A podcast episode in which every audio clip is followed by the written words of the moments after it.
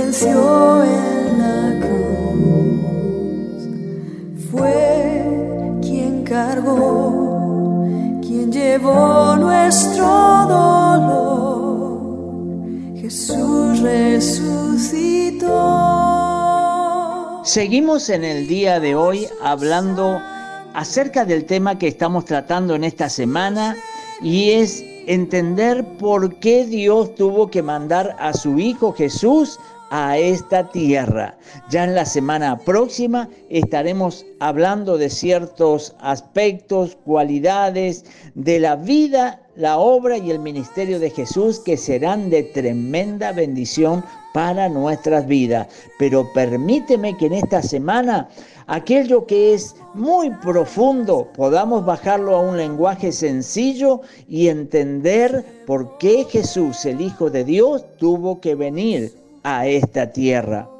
Es que en el plan de Dios, decíamos en el día de ayer, al crear a Adán y a Eva a imagen y a semejanza de Dios, y al decirle a ellos que se multiplicaran y gobernaran la tierra, era un plan realmente maravilloso. Dios les había entregado un paraíso, los había puesto en medio de la abundancia, y el hombre tenía que estar en comunión con él, ese hombre que era imagen y semejanza de Dios, para, en primer lugar, gobernar su vida, luego gobernar la familia que Dios había establecido como modelo y luego también gobernar toda la tierra.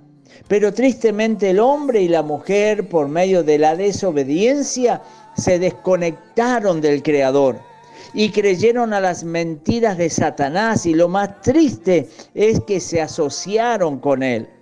En otras palabras, el hombre se asoció a Satanás y por lo tanto cambió de amo, cambió de patrón y dejó a Dios y se asoció con otra fuente perversa y maligna. Por eso podemos observar ya desde la antigüedad y hasta el día de hoy en la actualidad al hombre y la mujer cometiendo toda clase de actos macabros, perversos, y como comúnmente decimos al ver ciertos actos aberrantes en los noticieros, decimos esto es algo diabólico. Este, los homicidios, los femicidios, las violaciones, y podríamos hacer una lista interminable de actos terribles. Y dime, esto no es la imagen de Dios, sino más bien la imagen y semejanza del maligno.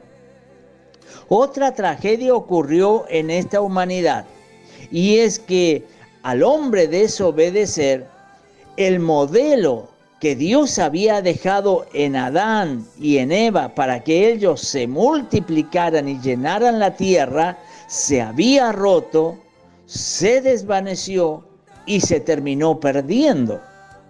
Ahora, para sumar todavía algo lamentable a toda esta historia, es que Dios le había dado el mandamiento al hombre de multiplicarse y ese mandamiento siguió vigente. Por lo tanto, el hombre, el ser humano, al procrear y al multiplicarse, lo hizo, pero ya no en base al modelo original, sino que lo que se multiplicó fue un hombre caído de la gracia de Dios. Y esto es algo realmente lamentable.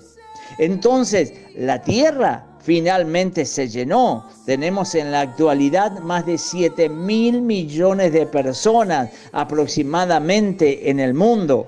Pero lamentablemente los seres humanos obedecen en su gran mayoría, consciente o inconscientemente, a un amo perverso y malvado y realizan sus obras perversas y concretan sus macabros planes.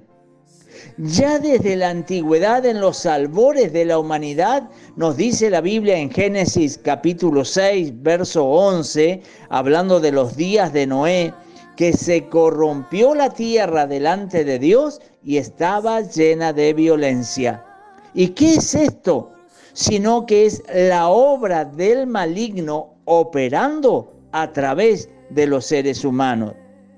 Dice en el libro de los Salmos capítulo 10, verso 4, que el malo, por la altivez de su rostro, no busca a Dios.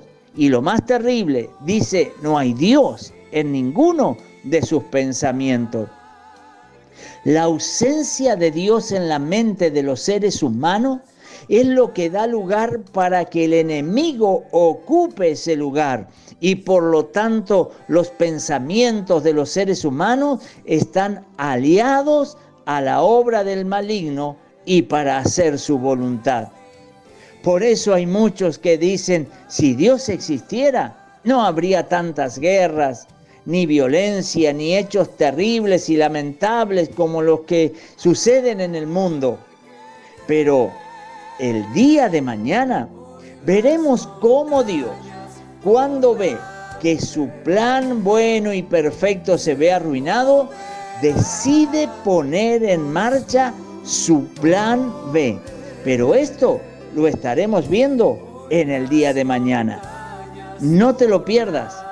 Que Dios te bendiga. Se